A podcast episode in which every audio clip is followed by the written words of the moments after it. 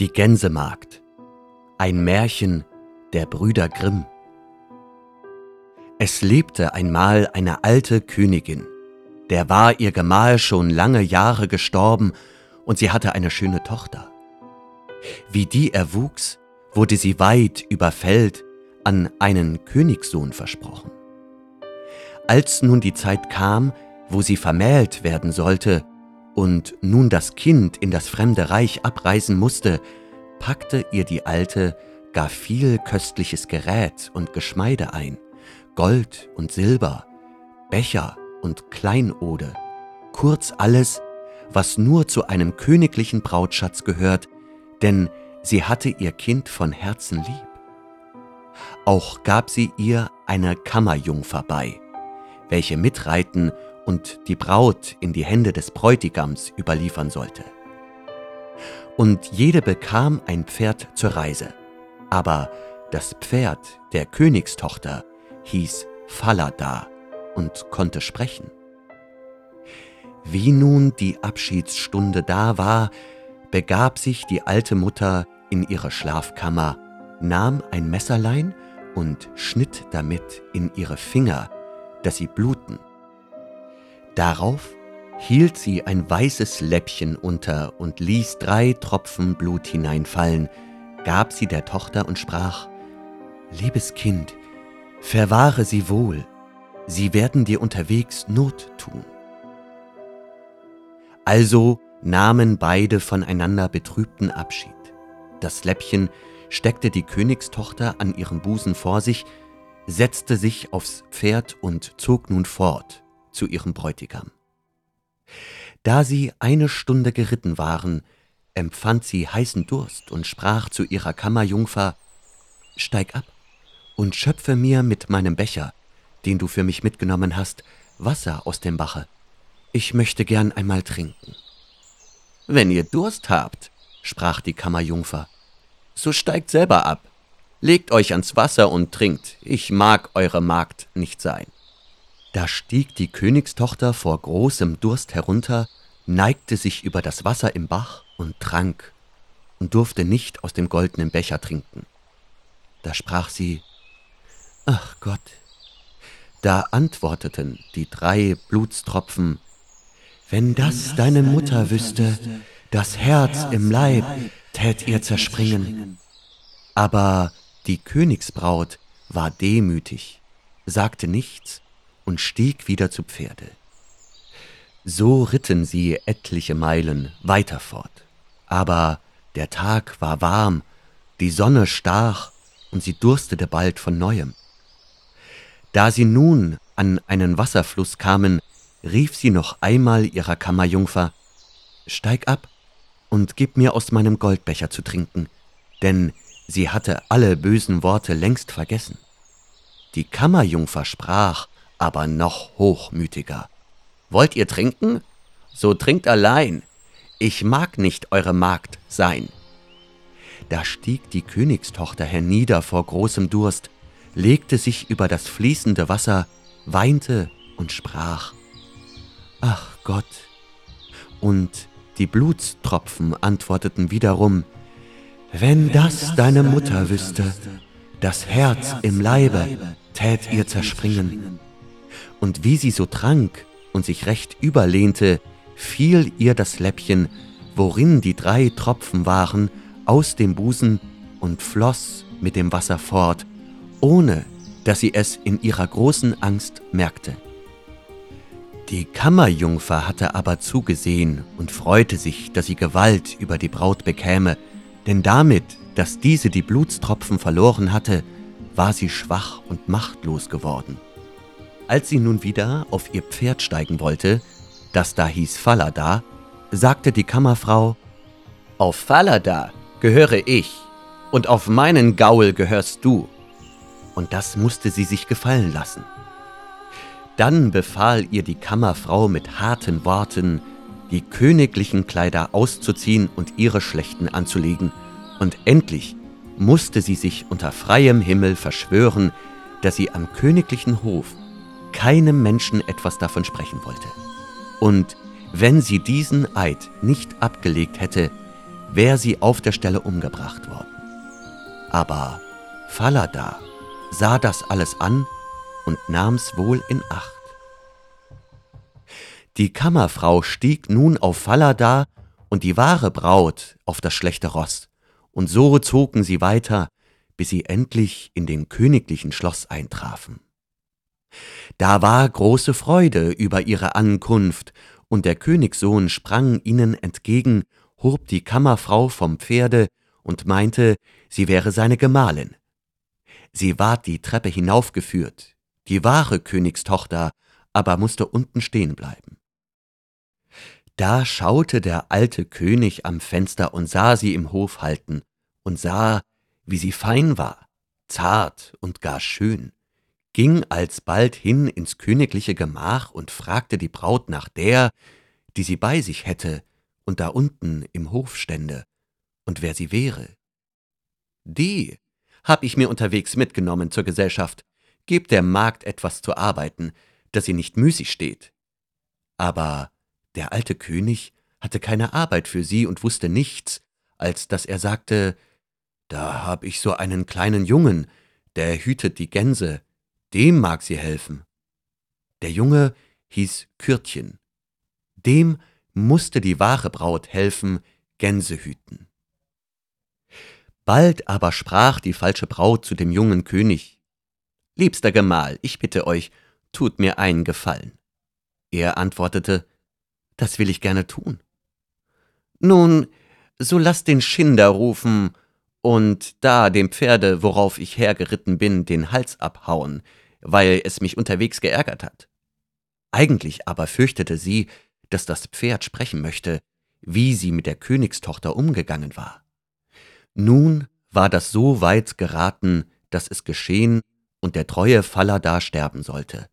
Da kam es auch der rechten Königstochter zu Ohr, und sie versprach dem Schinder heimlich ein Stück Geld, das sie ihm bezahlen wollte, wenn er ihr einen kleinen Dienst erwiese.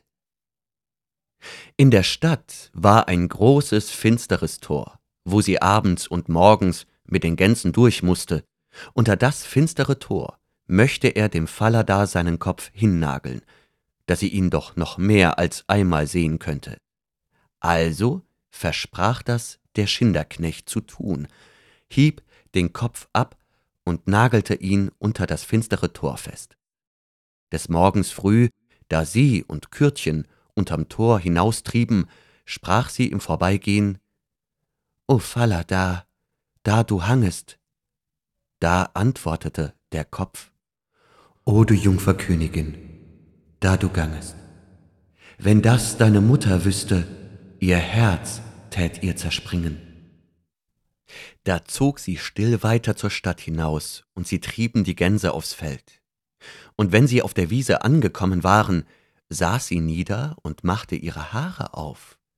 Die waren eitel Gold, und Kürtchen sah sie und freute sich, wie sie glänzten, und wollte ihr ein Paar ausraufen. Da sprach sie, Weh, weh, Windchen, nimm Kürtchen sein Hütchen, lassen sich mit jagen, bis ich mich geflochten und geschnatzt und wieder aufgesatzt. Und da kam ein so starker Wind, dass er dem Kürtchen sein Hütchen wegwehte über alle Land, und es musste ihm nachlaufen. Bis er wiederkam, war sie mit dem Kämmen und Aufsetzen fertig, und er konnte keine Haare kriegen. Da ward Kürtchen bös und sprach nicht mit ihr, und so hüteten sie die Gänse, bis es Abend ward. Dann gingen sie nach Haus. Den andern Morgen, wie sie unter dem finstern Tor hinaustrieben, sprach die Jungfrau, O Falada, da du hangest. Falada antwortete, O Jungfer Königin, da du gangest, wenn das deine Mutter wüsste, das Herz tät ihr zerspringen. Und in dem Feld setzte sie sich wieder auf die Wiese und fing an, ihr Haar auszukämmen, und Kürtchen lief und wollte danach greifen. Da sprach sie schnell, Weh, weh, Windchen, nimm Kürtchen sein Hütchen und lassen sich mit jagen, bis ich mich geflochten und geschnatzt und wieder aufgesatzt. Da wehte der Wind und wehte ihm das Hütchen vom Kopf, weit weg, dass Kürtchen nachlaufen musste, und als er wiederkam, hatte sie längst ihr Haar zurecht, und es konnte keins davon erwischen, und so hüteten sie die Gänse, bis es Abend ward. Abends aber, nachdem sie heimgekommen waren, ging Kürtchen vor den alten König und sagte, mit dem Mädchen will ich nicht länger Gänse hüten. Warum denn? fragte der alte König. Ei, das ärgert mich den ganzen Tag. Dann befahl ihm der alte König zu erzählen, wie's ihm denn mit ihr ginge. Da sagte Kürtchen, Morgens, wenn wir unter dem finstern Tor mit der Herde durchkommen, so ist da ein Gaulskopf an der Wand. Zu dem redet sie, Falla da, da du hangest. Und da antwortet der Kopf, O du Königsjungfer, da du gangest, wenn das deine Mutter wüsste, ihr Herz tät ihr zerspringen. Und so erzählte Kürtchen weiter, was auf der Gänsewiese geschehe und wie es da dem Hut im Winde nachlaufen müsste. Der alte König befahl ihm, den nächsten Tag wieder hinauszutreiben, und er selbst, wie es Morgen war, setzte sich hinter das finstere Tor und hörte da, wie sie mit dem Haupt des Falada sprach. Und dann ging er ihr auch nach in das Feld und barg sich hinter einem Busch auf der Wiese. Da sah er nun bald mit seinen eigenen Augen, wie die Gänsemagd die Herde getrieben brachte und wie nach einer Weile sie sich setzte und ihre Haare losflocht, die strahlten von Glanz. Gleich sprach sie wieder, Weh, weh, Windchen, fass Kürtchen sein Hütchen und lassen sich mit jagen, bis ich mich geflochten und geschnatzt und wieder aufgesatzt. Da kam ein Windstoß und fuhr mit Kürtchens Hut weg, dass es weit zu laufen hatte, und die Magd kämmte und flocht ihre Locken still fort, welches der alte König alles beobachtete. Darauf ging er unbemerkt zurück, und als abends die Gänsemagd heimkam, rief er sie beiseite und fragte, warum sie dem allem so täte. Darf ich euch nicht sagen, und darf auch keinem Menschen mein Leid klagen, denn so hab ich mich unter freiem Himmel verschworen, weil ich sonst um mein Leben gekommen wäre. Er drang in sie und ließ ihr keinen Frieden, aber er konnte nichts aus ihr herausbringen. Da sprach er, Wenn du mir nichts sagen willst, so klag dem Eisenofen da dein Leid, und ging fort. Da kroch sie in den Eisenofen, fing an zu jammern und zu weinen, schüttete ihr Herz aus und sprach, Da sitze ich nun, von aller Welt verlassen, und bin doch eine Königstochter und eine falsche Kammerjungfer, hat mich mit Gewalt dahin gebracht, dass ich meine königlichen Kleider habe ablegen müssen und hat meinen Platz bei meinem Bräutigam eingenommen, und ich muss als Gänsemagd gemeine Dienste tun. Wenn das meine Mutter wüsste, das Herz im Leib tät ihr zerspringen. Der alte König stand aber außen an der Ofenröhre, lauerte ihr zu und hörte, wie sie sprach. Da kam er wieder herein und ließ sie aus dem Ofen gehen. Da wurden ihr königliche Kleider angetan, und es schien ein Wunder, wie sie so schön war. Der alte König rief seinen Sohn und offenbarte ihm, dass er die falsche Braut hätte. Die wäre bloß ein Kammermädchen. Die wahre aber stände hier als gewesene Gänsemagd. Der junge König war herzensfroh, als er ihre Schönheit und Tugend erblickte, und ein großes Mahl wurde angestellt, zu dem alle Leute und guten Freunde gebeten wurden. Obenan saß der Bräutigam, die Königstochter zur einen Seite und die Kammerjungfer zur anderen. Aber die Kammerjungfer war verblendet und erkannte jene nicht mehr in dem glänzenden Schmuck. Als sie nun gegessen und getrunken hatten und guten Muts waren, gab der alte König der Kammerfrau ein Rätsel auf, was eine solche wert wäre, die den Herrn so und so betrogen hätte. Er zählte damit den ganzen Verlauf und fragte, welchen Urteils ist diese würdig. Da sprach die falsche Braut, hm, die ist nichts Besseres wert, als dass sie splitternackt ausgezogen und in ein Fass gesteckt wird, das inwendig mit spitzen Nägeln beschlagen ist, und zwei weiße Pferde müssen vorgespannt werden, die sie Gasse auf Gasse ab zu Tode schleifen. Das bist du, sprach der alte König, und hast dein eigen Urteil gefunden, und danach soll dir widerfahren.